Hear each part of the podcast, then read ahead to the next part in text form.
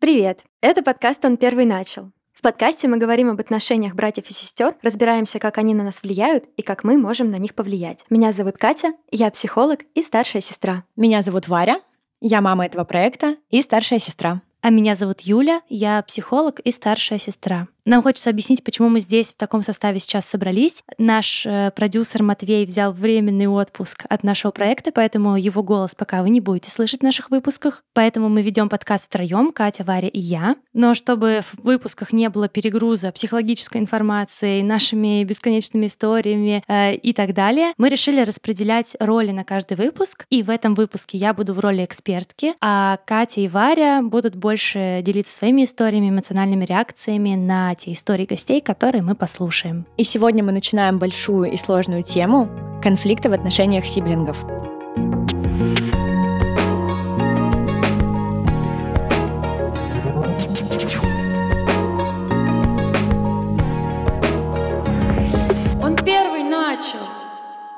И открывая тему конфликтов, для начала мы решили поговорить о том, почему конфликты — это важная часть взаимодействия сиблингов. И не откладывая в долгий ящик, давайте начнем с первой истории.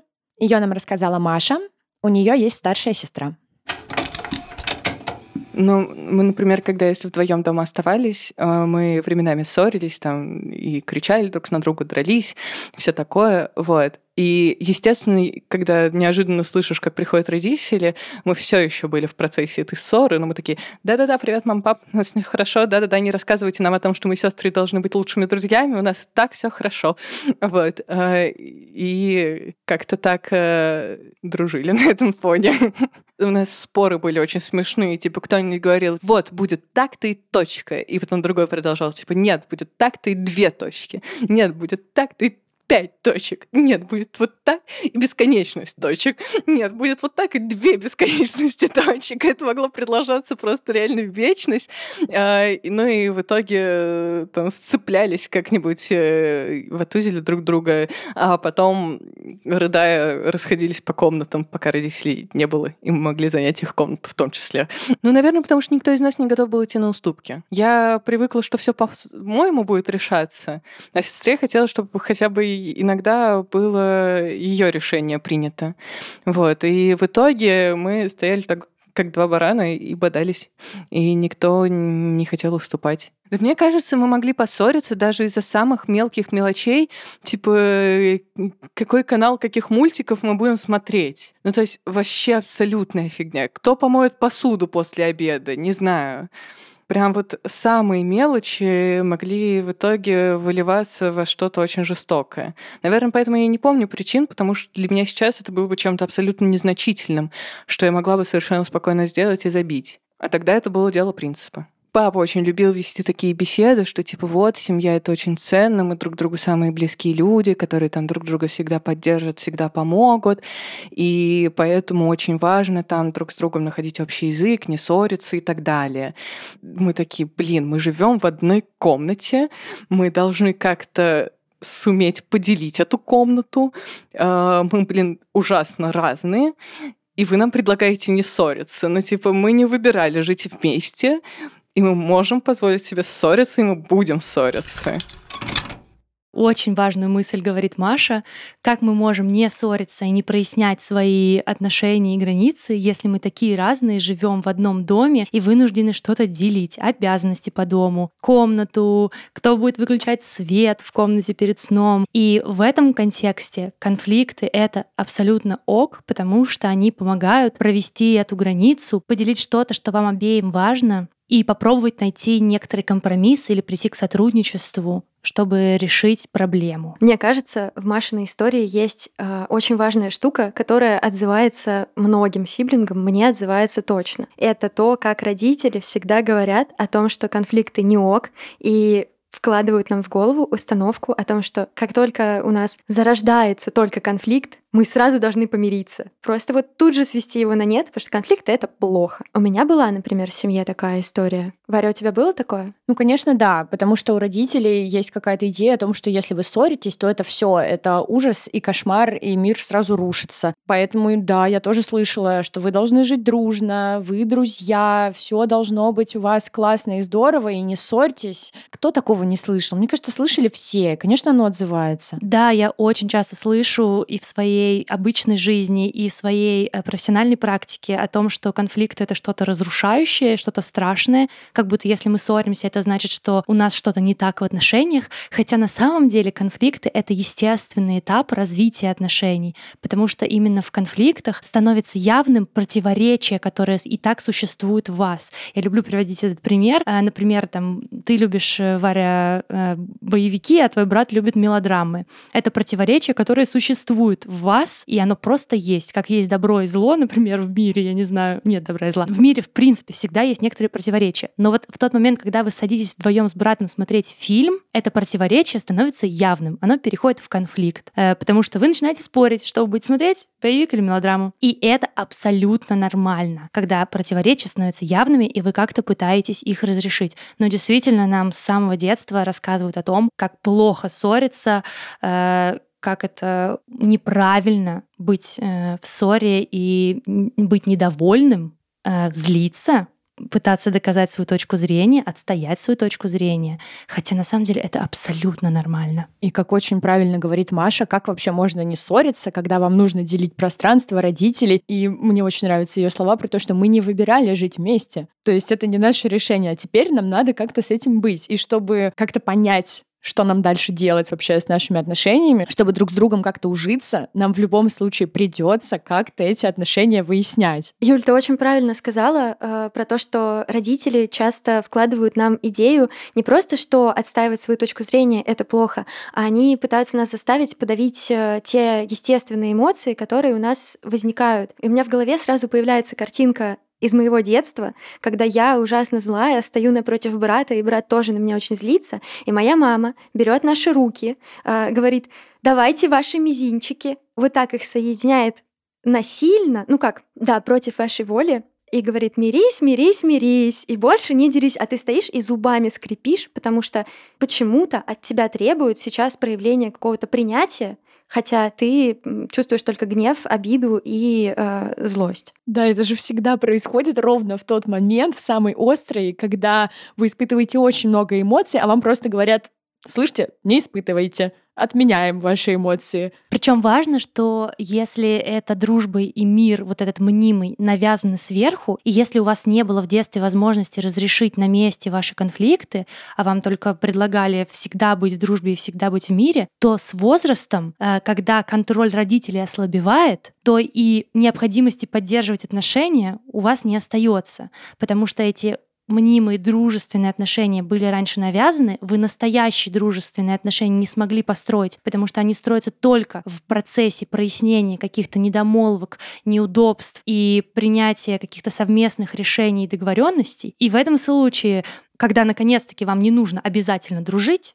потому что вы уже сепарировались от родителей, вы просто расходитесь, и у вас отпадает необходимость общаться, наконец-то можно специально не делать вид, что мы дружные э, братик и сестренка. Ну да, потому что вы же изнутри э, себя не чувствуете этой необходимости, у вас нет этой потребности в общении, она навязана сверху. Чем мы будем общаться, если нам навязали? Я сейчас подумала, Катя, по поводу вообще вот этой вот что это такое пословица, поговорка «мирись, мирись, мирись и больше не дерись». Она же это прямо вот квинтэссенция того самого запрета на какие-то негативные эмоции. Ты помнишь, что там еще есть угроза? А если будешь драться, то я буду кусаться. А потом еще и от родителей сверху, а физическим насилием. нельзя, там. потому что мы друзья. Да, я буду кусаться, а господи, в ней плохо все просто. Какой ужас. Как же хорошо, что в 23 года я наконец имею право сказать, как эта штука меня бесит. Имеешь право полное. Давайте еще послушаем одну историю про конфликты с сиблингами. Ее нам рассказала Катя. У нее есть младший брат. Я переехала, когда мне было 20 уже, а, жить одной. А до этого мы жили в одной комнате вместе. Я спала на втором этаже, он на первом, на кровати. И понятие личного пространства, оно было такое so-so, как бы. Вот, то есть, мне кажется, в этом смысле это тоже повлияло на то, что хочется иногда отстраниться, отстраниться некуда. А, сложно, но, наверное, было с самого начала, потому что э, выбирали очень долго, кто будет спать э, сверху, кто будет спать снизу, и это уже было целой дилеммой. Вот. И, по сути, наверху уже не всегда удобно сидеть, и мы как-то решали, в общем, э, я когда садилась с него на кровать, он бесился, и при этом я не всегда его спрашивала, можно туда сесть или нет. Вот. У нас не было такой, как бы, у нас не было замочка, и еще родители могли зайти в любой момент в комнату. Вот, и дверь, она так немножечко открывалась, когда был ветер. Ну, у нас была хорошая, уютная комната, но да, понятие вот дележки, оно было таким странным и скорее решалось как-то, знаешь, типа из вредности. Вот он уйдет, и я что-нибудь сделаю, как я захочу. Типа я уйду, и он такой, да пошла ты. вот. Ну, не знаю, переставит мои вещи куда-нибудь. Вот. А я там лягу на его кровать и засну там. и, конечно, это бесит. Ну, меня бесило. И я думаю, его тоже. Я сейчас подумала, насколько больше необходимости вообще в конфликтах у тех сиблингов, кто живет в одной комнате. Просто у меня такого не было. У меня всегда была своя, и нам хотя бы не настолько сильно приходилось делить пространство. Но я прямо очень сочувствую всем, кому это было нужно. Брат э, переехал в мою комнату, когда я съехала от родителей. Можно ли это считать, что мы делили одну комнату? Меня сейчас сестра младшая выбивает, она очень хочет мою кровать, которая, как это, ну вот тоже наверху. В общем, у меня шкаф и кровать — это единый такой арт-объект, и мне очень надоело в мои 23 года залезать туда наверх, а сестра младшая как раз она очень хочет, и вот ровно вчера перед сном, вместо того, чтобы ложиться спать, она стала меня спрашивать, Варя, давай как-нибудь поменяемся кроватями, давай я тебе отдам свою, а ты мне свою, очень хочу наверх. Так что вот мы прямо сейчас делим кровати с сестрой. Я тут вспомнила, что мы с братом тоже делим мою кровать. У нас ситуация такая, брат большой, я поменьше, но кровать брата поменьше, а моя кровать большая. И бывает так, что я ночую не дома, и когда я возвращаюсь домой на следующий день, я всегда знаю, блин, что брат спал в моей комнате. И я чувствую себя вот этим, когда сказка называлась, медведем, да, который домой приходит, а там Машенька это которая лежит в твоей кровати, она там все помяла, она там ела чипсы. Какая интересная сказка, я бы почитала. Казалось бы, мы уже взрослые, а до сих пор, да, ругаемся за кровать. Кровать какое-то важное место, оказывается. Но вообще, э, мне кажется, здесь речи в истории Кати, которую мы только что слушали, и в истории Кати, которая здесь передо мной сидит, и в истории Вари, э, речь про личные границы и личное пространство. Очень большая важность этого появляется у ребенка на самом деле лет с четырех, и дальше она только прогрессирует, э, особенно в подростковом возрасте. Очень важно иметь свой уголочек, свои вещи, свою личную жизнь э, и что-то, куда не может сунуться рука твоего сиблинга или нога или чипсина. И, конечно, Особенно это актуально для сиблингов, которые жили вместе, но это все еще актуально э, для тех даже, кто жил раздельно, потому что у вас есть общая кухня, у вас есть дела, которые вам, вас заставляют делать родители, у вас есть какие-то вещи, которые вы, может быть, делите. И это все тема личного пространства, а тема личного пространства и границ всегда решается через прояснение, а прояснение — это конфликт. Когда я говорю, мне так не нравится, я не хочу, чтобы трогали мои вещи, а второй говорит, да что ты, я там, или что он там говорит, это всегда конфликт. И это абсолютно нормально. Абсолютно нормально выстраивать свои границы, говорить о них. Абсолютно нормально быть не согласным чьими-то чужими границами и пытаться договориться, пытаться найти какой-то компромисс или, может быть, действительно выйти на сотрудничество, то есть создать что-то новое такое, чтобы каждому было комфортно. Компромисс — это когда каждая сторона немножко уступает, а сотрудничество — это когда мы создаем нечто новое, чтобы каждому было комфортно. Например, в случае, там, не знаю, какая была комната у Кати в э, истории, которую мы только что слушали, но, например, они могли поставить какой-нибудь маленький диванчик, на который бы имел право садиться каждый из них, и это было бы комфортно всем. То есть, когда мы создали что-то, что э, является чем-то новеньким и при этом устраивает каждую сторону, это уже сотрудничество. И без прояснения этих вещей невозможно прийти к собственному комфорту и прийти к комфорту в отношениях с сиблингами, потому что моменты нарушения границ всегда провоцируют внутреннюю злость, и когда эта злость накапливается, никаких, никакого уже общения с сиблингом не хочется. Хочется уйти или ударить бей или беги. Но совсем не хочется мирись, мирись и больше не дерись. Да, скрытый конфликт, он в 10 раз хуже, чем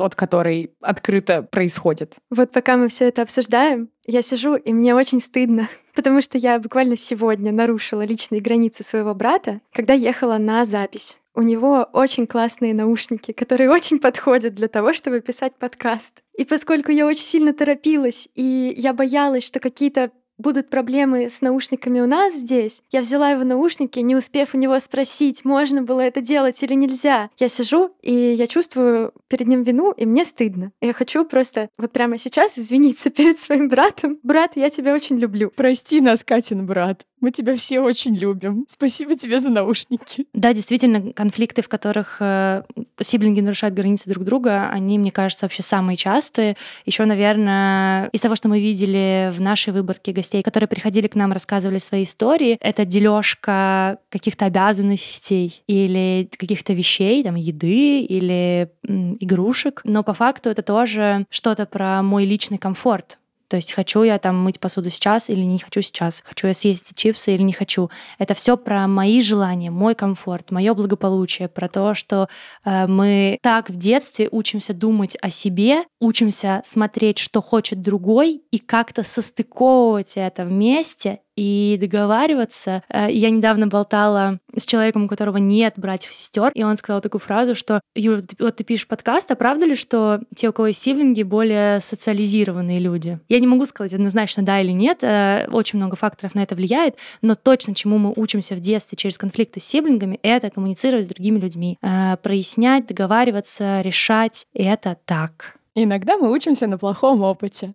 У меня есть история ужасная, мне так за нее стыдно, это просто беда. Это просто ровная история о том, как, видимо, что-то долго копилось и вылилось просто в ужас-ужас. Конфликт был как раз-таки за обязанности. Мы были всей семьей в Риме. А, как мне стыдно, боже, брат, прости меня, я тебя очень люблю. Сегодня у нас э, в эфире извинения перед братьями. Брат мой, тоже прости меня, пожалуйста. Я ничего не решила за что, но наверняка есть за что.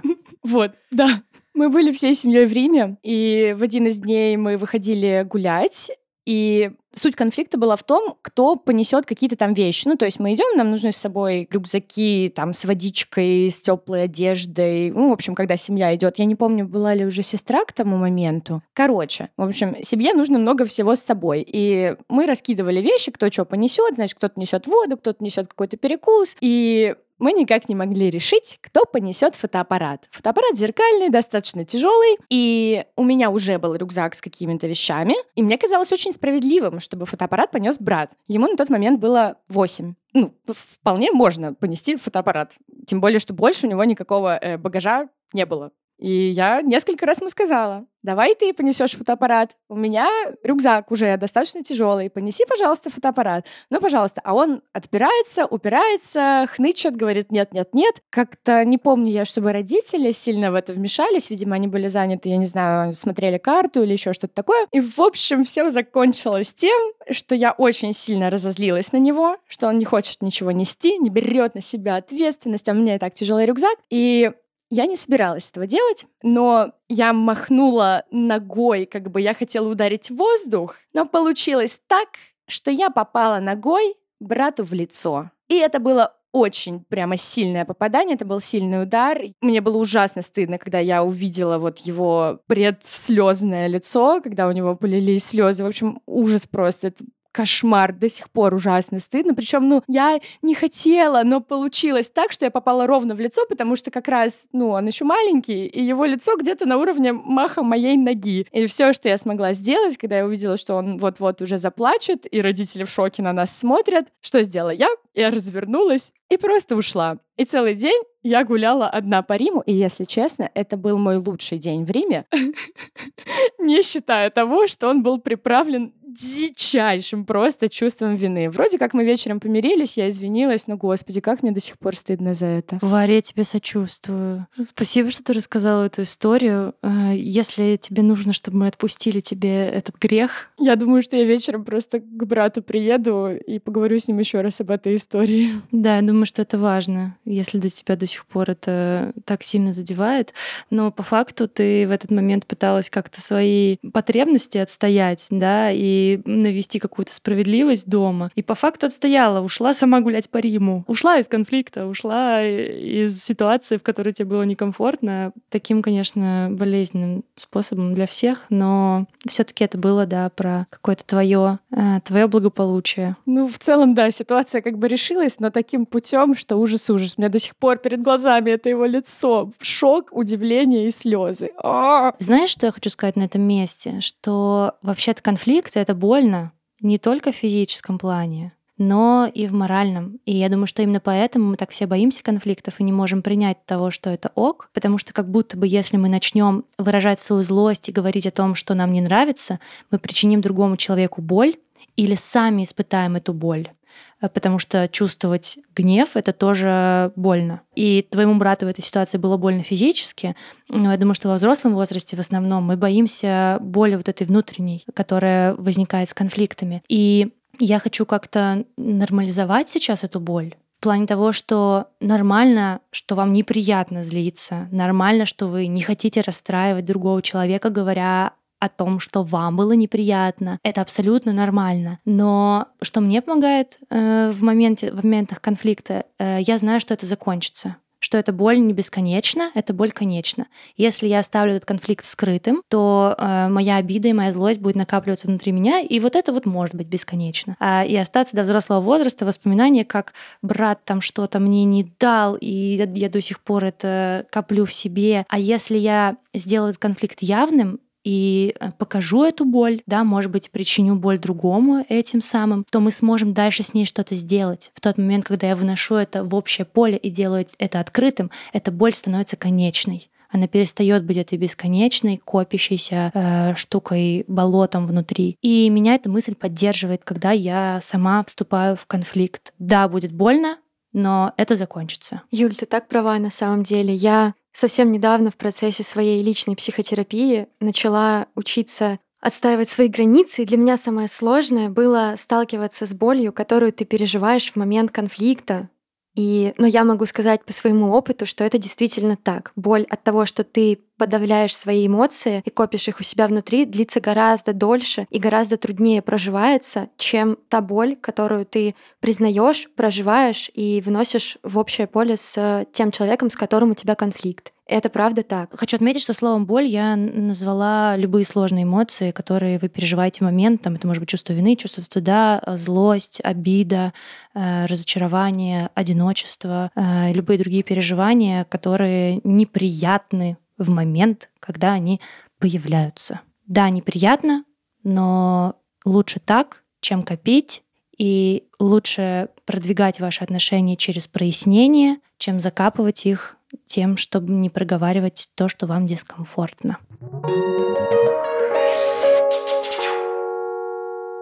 Давайте тогда перейдем к следующей истории, узнаем о том, чему еще мы можем научиться в конфликтах. И следующую историю нам расскажет Катя. У нее два младших брата и младшая сестра.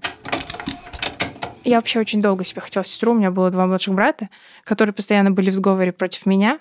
Ну, там, знаете, типа, червяков мне куда-нибудь подложить, ну вот в детстве просто они меня вдвоем доставали как-нибудь, чем какими-нибудь игрушками закидывали, что-нибудь обзывались, прибегали.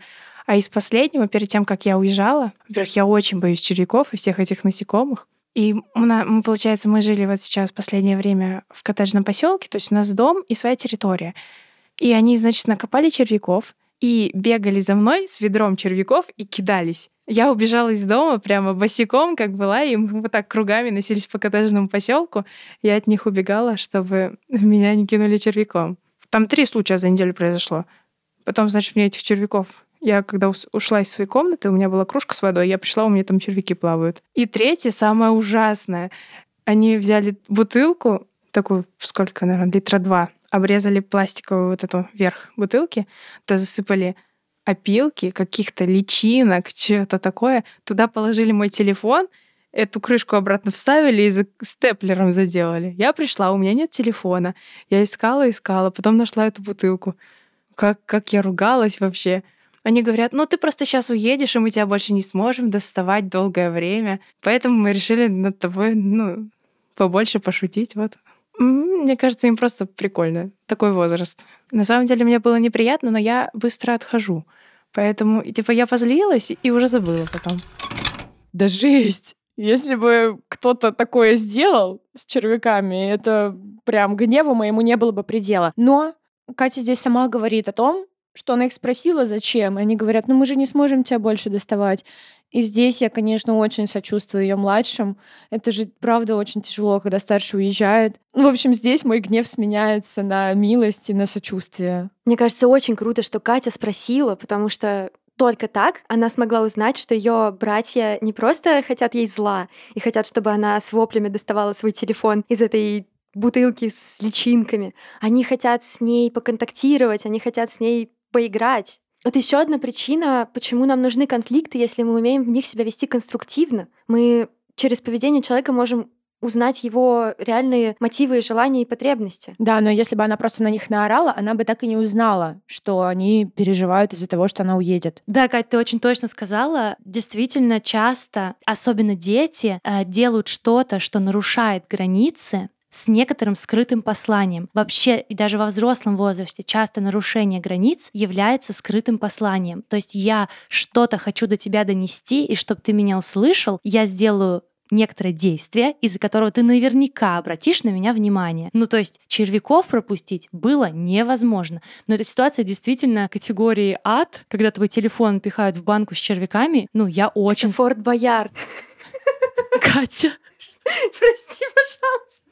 Называй это как хочешь, но это, это больно честно. И я сочувствую Кате действительно здесь. Но, как правильно ты сказала, в этом действии было зашито скрытое послание. Послание такое, Катя, мы не хотим, чтобы ты уезжала. Мы тебя любим, э, нам с тобой классно и весело. Э, обрати на нас внимание. Помни нас всегда и нашу историю с банками и червяками. И вот даже Катя донесла эту историю до нашего подкаста, потому что она действительно запоминающаяся. В принципе, братья добились того, чего они хотели. Можете порефлексировать какой-то свой опыт на этом месте, да, в тот момент, когда близкие люди нарушают ваши границы, границы. На самом деле, что они хотят вам этим сказать? А, хотят сказать, обрати на меня внимание, или там, я на тебя обижен, или я тебя на самом деле люблю, хочу, чтобы ты это заметила, чтобы ты тоже мне сказал, что ты меня любишь. Вообще ситуация нарушения границ условно можно поделить на два типа. Первый тип — это когда люди просто не знают о ваших личных границах и нарушают их случайно, и тогда как они узнают, кроме как, как если вы про них скажете. А вторая ситуация — это когда там зашито некоторое скрытое послание, и тогда уж тем более нужно разговаривать и решать как-то этот вопрос, и говорить, что вам не нравится то, что происходит сейчас, потому что только так скрытое послание можно сделать явным и узнать, что у других людей внутри и что они чувствуют. Сестра моя младшая недавно поняла, что я боюсь щекотки, и теперь она она постоянно это делает. Как только меня видит, она начинает меня щекотать. При том, что я ей не раз сказала о том, что давай, хватит,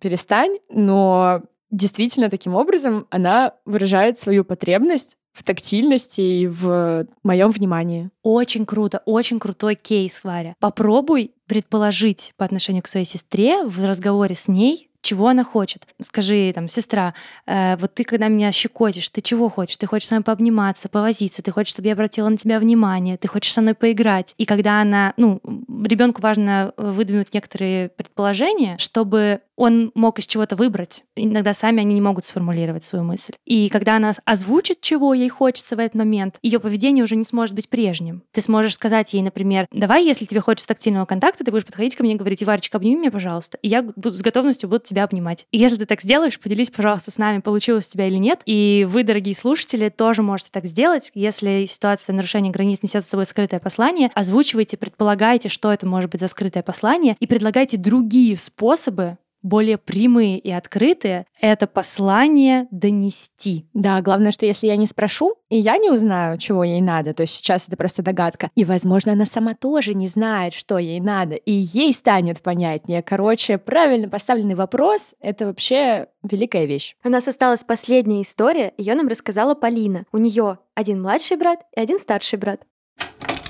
А еще у нас э, бывали такие моменты, когда наши какие-то психологические штуки пересекались. Например, э, мой младший брат на заднем сиденье машины очень любит сидеть посередине, потому что он так смотрит в переднее стекло и как бы видит перед собой дорогу, ему комфортно так. А я люблю сидеть сбоку и при этом, чтобы никто со мной рядом не сидел, потому что у меня есть личное пространство, и оно равно э, Северному полюсу. Вот. И А я ему говорила, типа, отсядь, мне неудобно рядом с тобой. И он такой, да ладно, мы нормально, мы там родные, я вообще хочу в переднее стекло смотреть. Я такая, нет, блин, будешь смотреть э, в боковое, все, отсаживайся. Он такой, раз тебе так больше всех надо, то вообще высаживайся и поедешь на автобусе на свою дачу. Вот, и мы могли из-за этого начать драться. Но в таких моментах просто мама или папа очень резко говорили, что, мол, хватит поехали. И я, и, по-моему, вот в таких случаях младший брат выигрывал, и он сидел посередине, а я сидела зажатая им и думала, да как же так? Вот, и слушала там музыку у себя тихо в уголочке и старалась сделать вид, что его не существует. А благодаря тому, что у меня есть сиблинги, я очень рано поняла, что такое дипломатия и переговоры, что такое войны, дружить вдвоем против одного, и может быть, благодаря этому у меня есть способность э, договариваться. Возможно, благодаря тому, что оба моих сиблинга были не очень прогибчивыми, была более гибкой я, и у меня остается эта гибкость. А я скорее в себе воспитывала долгое время не умение понять всех вокруг себя, а умение сдерживать свою эмпатию и, и умение показывать человеку, что я ему сочувствую, но он не будет это делать за мой счет.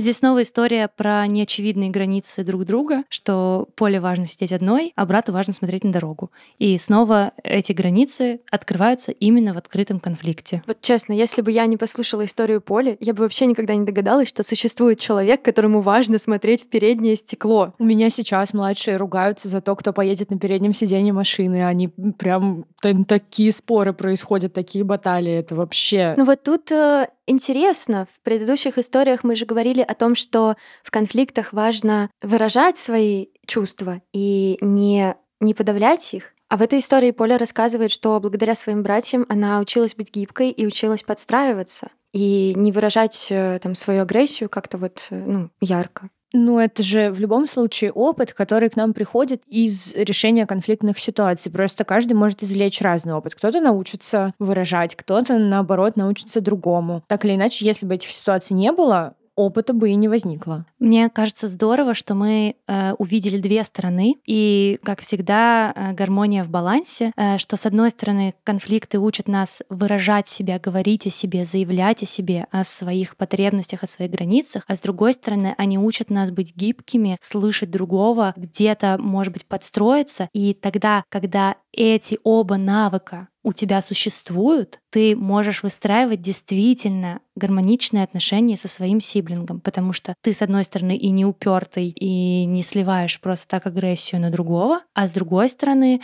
ты можешь все-таки заявить о том, что для тебя важно. И вот в этой вот идеальной комбинации, мне кажется, и скрывается тайна конструктивного решения конфликтов. С одной стороны, сказать про себя, а с другой стороны, услышать другого. Хочется подвести небольшой итог. Получается, что конфликты важны для нас, важны в нашей жизни. Если мы через конфликты не проходим, у нас не получается продвигаться в отношениях, потому что мы больше накапливаем в себе и не узнаем про другого какие-то важные вещи. А когда мы проживаем конфликты, проговариваем какие-то штуки, мы становимся ближе, мы узнаем друг друга, у нас появляется опыт проживания непростых ситуаций вместе, через которые мы справились, прошли, и теперь мы знаем, что нашу дружбу, наше общение не развалят какие-то мелочи типа мытья посуды. Мы знаем, как это решать, мы умеем это решать. А еще конфликты оказываются важны для самопознания, для обозначения своих собственных границ, для узнавания своих собственных границ, а для того, чтобы понять, насколько я могу быть гибкой и прислушиваться к другим людям. И вообще, исходя из тех историй, которые мы слышали от наших гостей за все наши интервью, мы знаем, что в том числе конфликты с сиблингами помогают нам понять, какие отношения вообще подходят для нас. То есть, если, допустим, с сиблингом были какие-то сложные напряженные отношения, то вступая в какие-то близкие, например, романтические отношения, ты уже точно знаешь, что вот так и так ты не хочешь, чтобы было. И это тоже некоторый опыт, который у нас есть, и который оказывается важен э, для нас, как для личности. А еще проясненные конфликты — это классная почва для безопасности в отношениях, потому что когда ты знай, что другой человек в курсе про твои границы, не будет их нарушать и постарается быть к тебе более чутким, а ты, в свою очередь, будешь более чутким к этому человеку и знаешь про его границы, то вам становится в общении безопасно. И это общение может стать гораздо более близким, чем могло бы быть без вскрытия конфликтов и без переживания этих негативных эмоций. И да, конфликты, безусловно, связаны с негативными эмоциями, но если их выражать и стараться решать конструктивно, то они когда-нибудь заканчиваются и остается общение и понимание. Звучит это все, конечно, очень круто. Но на примере своего жизненного опыта, истории моих знакомых, истории, которые мы слушали от гостей, я знаю, что очень часто сиблинги и особенно всегда дети не умеют конструктивно решать конфликты, к сожалению. Да, конечно, как они научатся, если им просто запрещают конфликтовать? Все, все естественно, все логично. Поэтому мы здесь. Да, конфликты действительно бывают неконструктивными, и это чаще всего происходит э, в отношениях между сиблингами, особенно в детстве. Но почему они возникают и как сделать их конструктивными, мы будем разбираться в следующих выпусках, потому что это очень большая тема. Не переключайтесь и слушайте наши выпуски про конфликты дальше. Домашнее задание.